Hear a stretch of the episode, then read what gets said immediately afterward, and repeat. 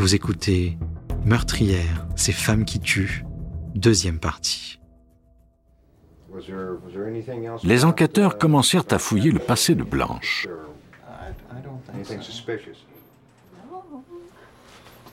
Elle avait travaillé dans une épicerie dont Raymond Reed, son petit ami précédent, était le gérant.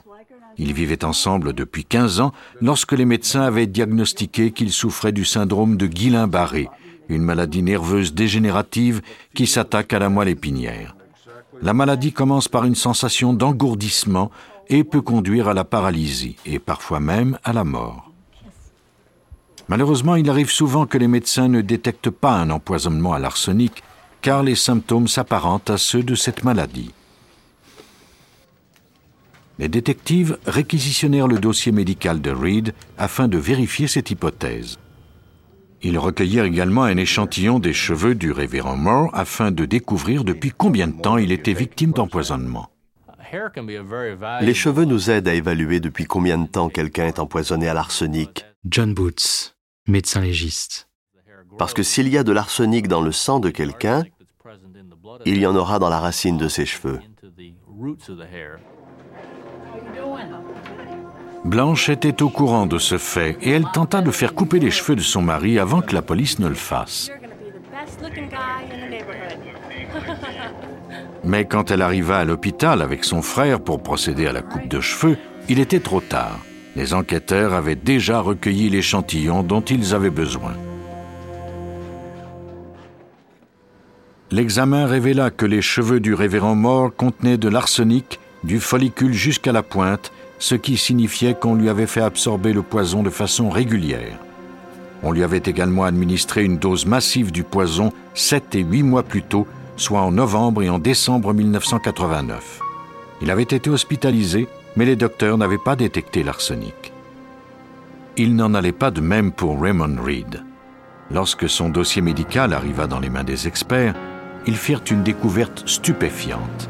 Il était mort à cause de la négligence d'un employé de l'hôpital.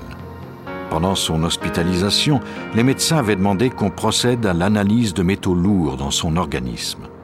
Malheureusement, les résultats avaient été égarés pendant un certain temps sous une montagne de paperasse. Entre-temps, Reed était décédé.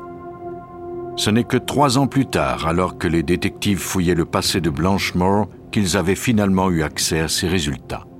Raymond Reed avait été empoisonné.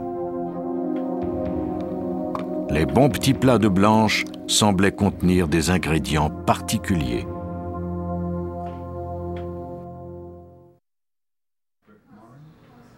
En Caroline du Nord, les enquêteurs soupçonnaient Blanche Moore d'être une empoisonneuse.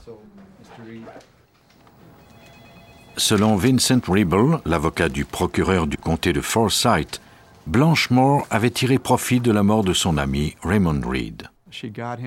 Elle est parvenue à se faire inclure dans son testament pendant qu'il était à l'hôpital et qu'il se faisait empoisonner. Elle n'avait pas un sou à la mort de M. Reed.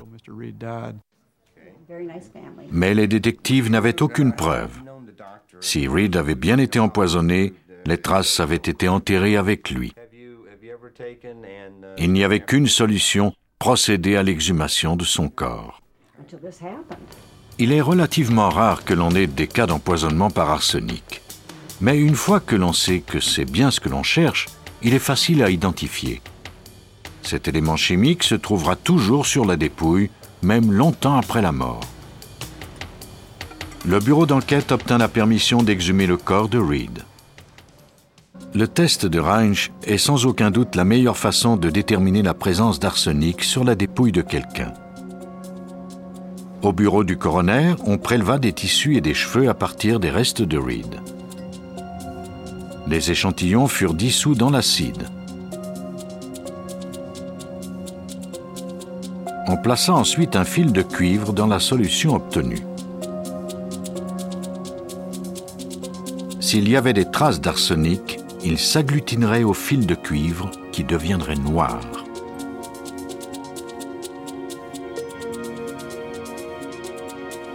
L'analyse était positive. Les cheveux de Reed révélaient qu'on lui avait administré le poison pendant les six mois qui avaient précédé sa mort. Des analyses subséquentes confirmèrent cette hypothèse. Nous avons mesuré la quantité d'arsenic dans ces tissus et nous avons constaté qu'il y en avait une forte concentration et qu'on pouvait présumer que cela lui avait été fatal. Deux hommes avaient été victimes d'empoisonnement et l'un d'eux était décédé. Le seul lien entre les deux victimes était Blanche Moore. Pour les amis de Blanche, il s'agissait là d'une coïncidence fâcheuse. Pour les détectives, cependant, il était incroyable qu'elle ait échappé à la justice pendant si longtemps. Après la mort de Reed, Blanche avait hérité de la somme de 80 000 dollars. Et Reed n'était peut-être pas sa première victime. Les enquêteurs apprirent que 13 ans avant la maladie de ce dernier, son premier mari, James Taylor, était également mort des suites d'une longue maladie mystérieuse. Blanche semblait croire qu'elle pouvait toucher le cœur d'un homme et surtout mettre la main sur son argent en lui mitonnant des petits plats mortels.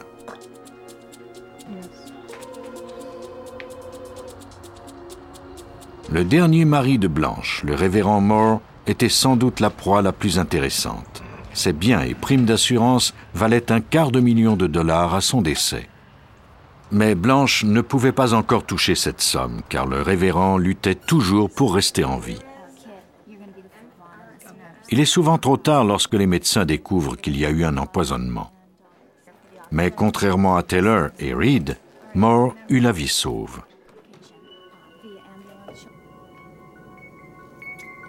La criminalistique avait permis aux agents de suivre la piste meurtrière de Blanche. Elle soignait ses victimes en les empoisonnant alors que celles-ci étaient le plus vulnérables. Elle n'avait cessé d'apporter des petits plats à Reed jusqu'à sa mort. De toute évidence, elle s'apprêtait à faire subir le même sort à Moore. Nous avions très peur qu'elle se mette à raconter des mensonges, qu'elle charme le jury et qu'elle parvienne à le convaincre qu'elle n'était pas à blâmer.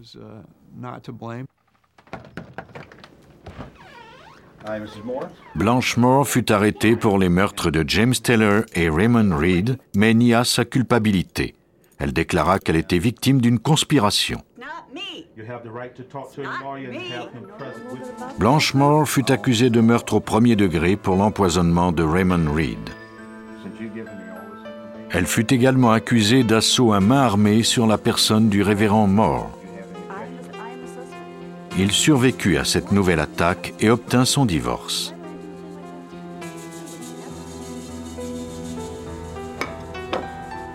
Blanchemore eut droit en quelque sorte au même sort que ses victimes. Le juge la condamna à la peine de mort de son choix, l'empoisonnement au gaz ou par injection. Elle ne fut pas accusée du meurtre de son premier mari, James Taylor, parce qu'elle avait déjà été condamnée à mort.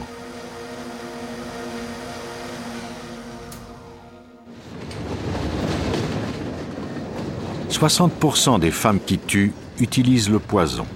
La victime est détruite de l'intérieur et la personne qui l'administre reste à l'abri de tout soupçon. Mais le meurtrier le plus futé est sans doute celui qui ne se trouve jamais sur la scène du crime. Le 21 janvier 1992, la police organisa des recherches aériennes et terrestres pour retrouver un homme disparu près de Kingston, en Caroline du Nord. Les policiers retrouvèrent finalement le corps de Billy White, un courtier d'assurance prospère, sur un chemin isolé juste à côté de sa camionnette. Il avait été abattu par balle. On avait fouillé ses poches, son portefeuille était vide. Au premier coup d'œil, le mobile du crime semblait être le vol. L'agent spécial Ken Raper du bureau d'enquête de l'État fut dépêché immédiatement sur les lieux. Il n'y avait pas beaucoup d'indices. Il semblait avoir reçu deux coups de feu, un dans la poitrine et l'autre sur le côté gauche. L'arme utilisée était un fusil de chasse. Le seul indice était des traces de pneus dans la boue près de la tête de la victime. On en fit des photographies sous plusieurs angles. Si on découvrait un suspect, il serait alors possible de procéder à des comparaisons. Les enquêteurs interrogèrent l'épouse de la victime, Sylvia White. Cette dernière déclara que son mari se rendait chez un nouveau client le jour où il avait été abattu. Il lui arrivait à l'occasion de faire du travail de secrétariat pour son mari. Elle déclara à la police qu'un homme du nom de Timmy Connors l'avait contacté pour acheter une importante police d'assurance. Elle avait passé le dossier à son mari pour qu'il puisse poursuivre la transaction. La police interrogea ses collègues de travail. Personne n'avait jamais rencontré cet homme du nom de Timmy Connors. Et le seul contact que Sylvia avait eu avec lui s'était fait par téléphone. La police s'adressa à la population par le biais de la télévision et des journaux dans l'espoir de découvrir quelque chose. Bientôt, un informateur anonyme appela la police. Il leur indiqua qu'un homme mince, aux cheveux longs, qui exerçait le métier de charpentier, avait sollicité quelqu'un pour tuer Billy White. L'informateur ne savait pas le nom de l'homme, mais il connaissait le chantier de construction où il travaillait. Les enquêteurs se rendirent sur place, mais personne ne correspondait à cette description. Pendant ce temps, d'autres détectives regardaient des photos d'identité judiciaire afin de trouver un suspect. La police apprit par des membres de sa famille que Sylvia White avait engagé un homme à tout faire du nom de Linwood Taylor. La photo judiciaire de Taylor correspondait à la description donnée par téléphone.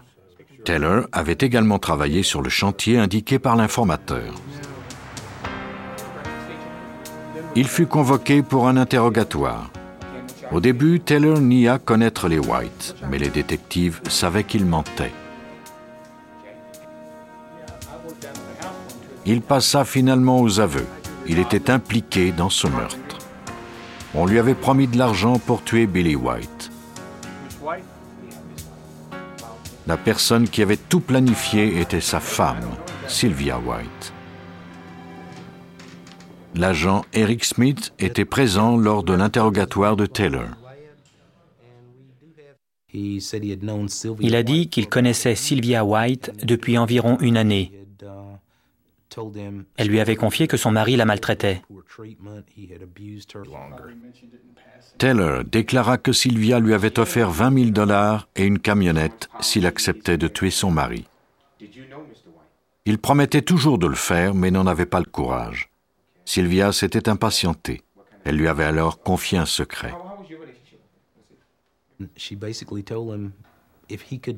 Elle lui a dit que s'il ne parvenait pas à le tuer, elle le ferait elle-même. Agent spécial Ken Rapper. Qu'elle l'avait déjà fait avec son beau-fils qu'elle n'aimait pas.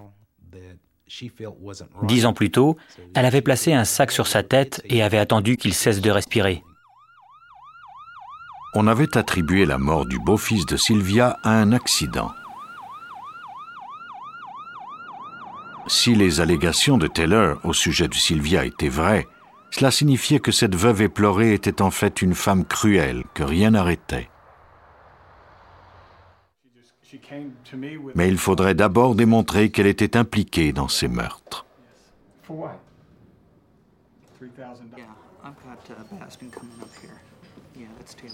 Selon les déclarations de Taylor à la police, son oncle Ernest Basden était également impliqué dans le meurtre de Billy White. Basden. Fut convoqué au commissariat. Il nia d'abord avoir tué le courtier d'assurance. Mais bientôt, tout comme son neveu, il passa aux aveux. Il avait bien tué White.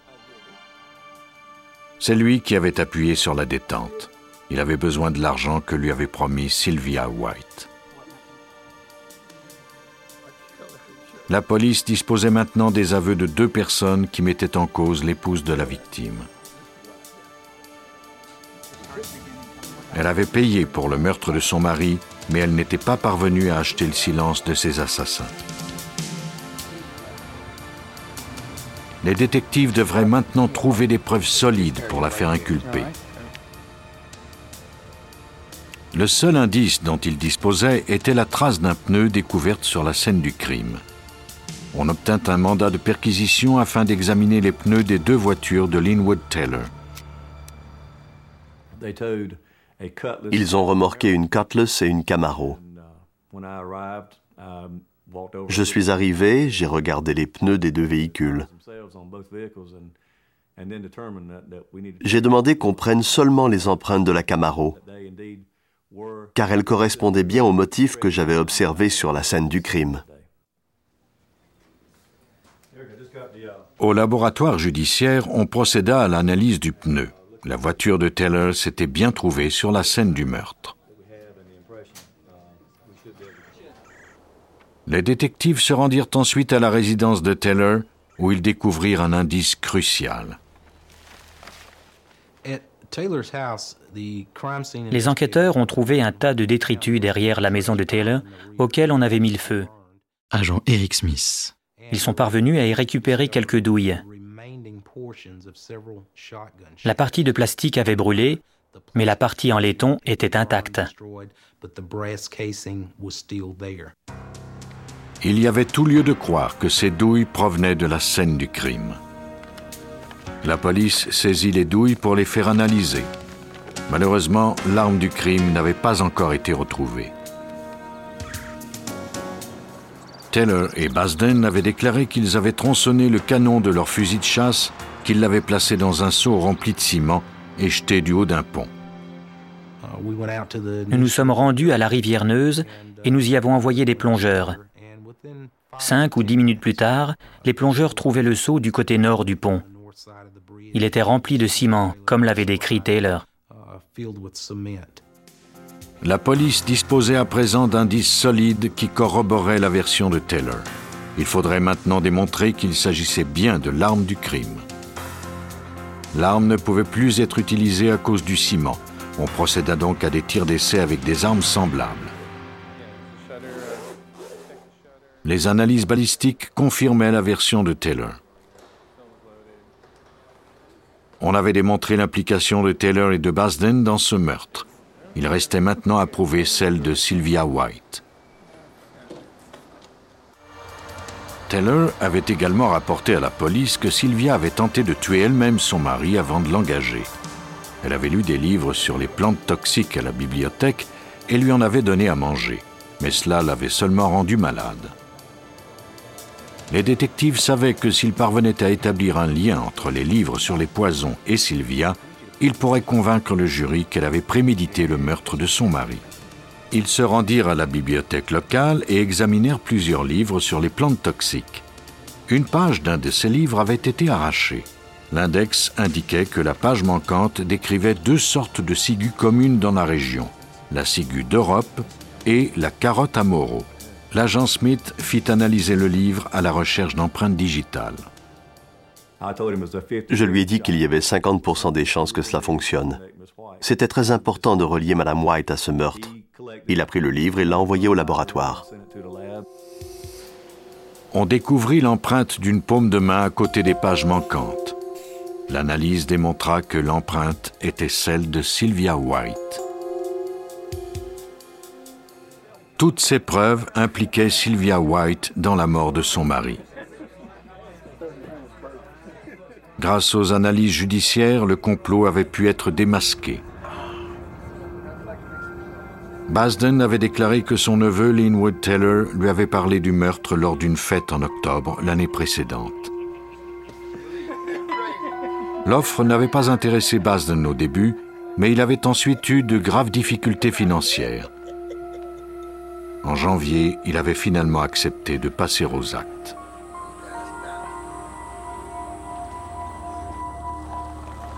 Taylor s'était fait passer pour un certain Tim Connors et avait établi un contact téléphonique avec Billy White. Il savait que ce dernier se rendrait n'importe où pour conclure une vente. Basden l'attendait pour le tuer.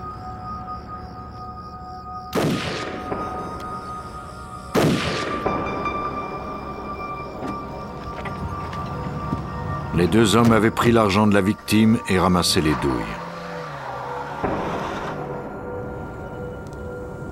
Ils étaient ensuite retournés chez Taylor où ils avaient brûlé les douilles et leurs vêtements. Mais il restait encore des indices à détruire. Ils avaient scié le fusil de chasse et l'avaient plongé dans le ciment.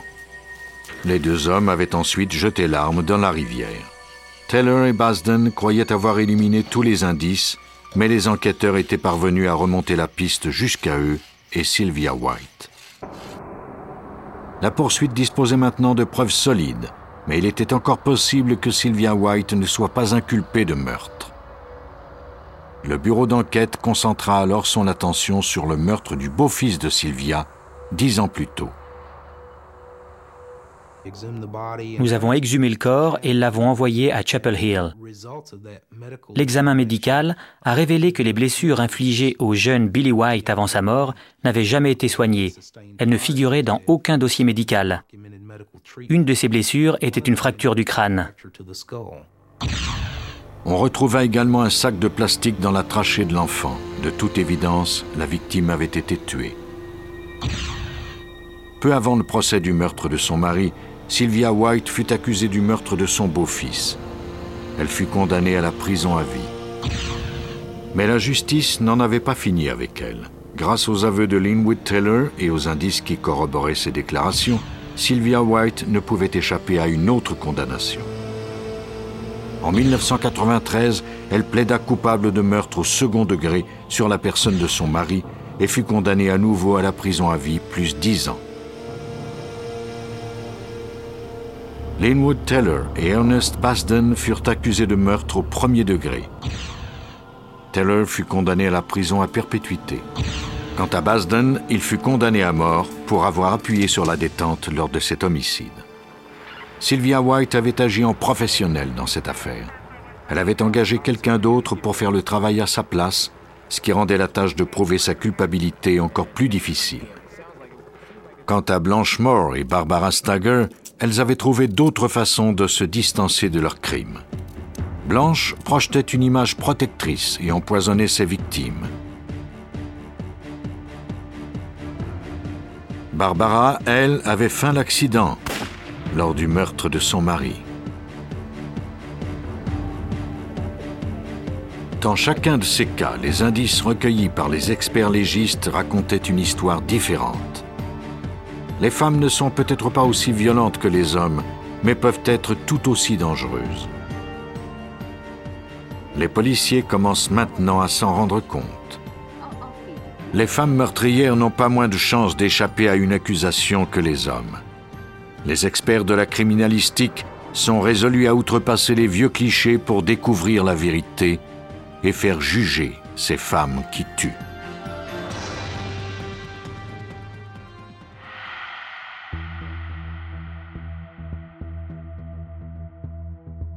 Venez d'écouter Police Scientifique. Si vous avez aimé ce podcast, vous pouvez vous abonner sur votre plateforme de podcast préférée et suivre Initial Studio sur les réseaux sociaux. Cet épisode a été écrit par Steve Zorn et Robert Whitehall et il a été réalisé par Bertrand Morin. Police Scientifique est un podcast coproduit par Initial Studio et New Dominion Pictures, adapté de la série documentaire audiovisuelle New Detectives, produite par New Dominion Pictures. Production exécutive du podcast, Initial Studio. Production éditoriale, Sarah Koskiewicz et Astrid Verdun, assistée de Sidonie Cotier. Montage, Johanna Lalonde, avec la voix de Benjamin Septemours.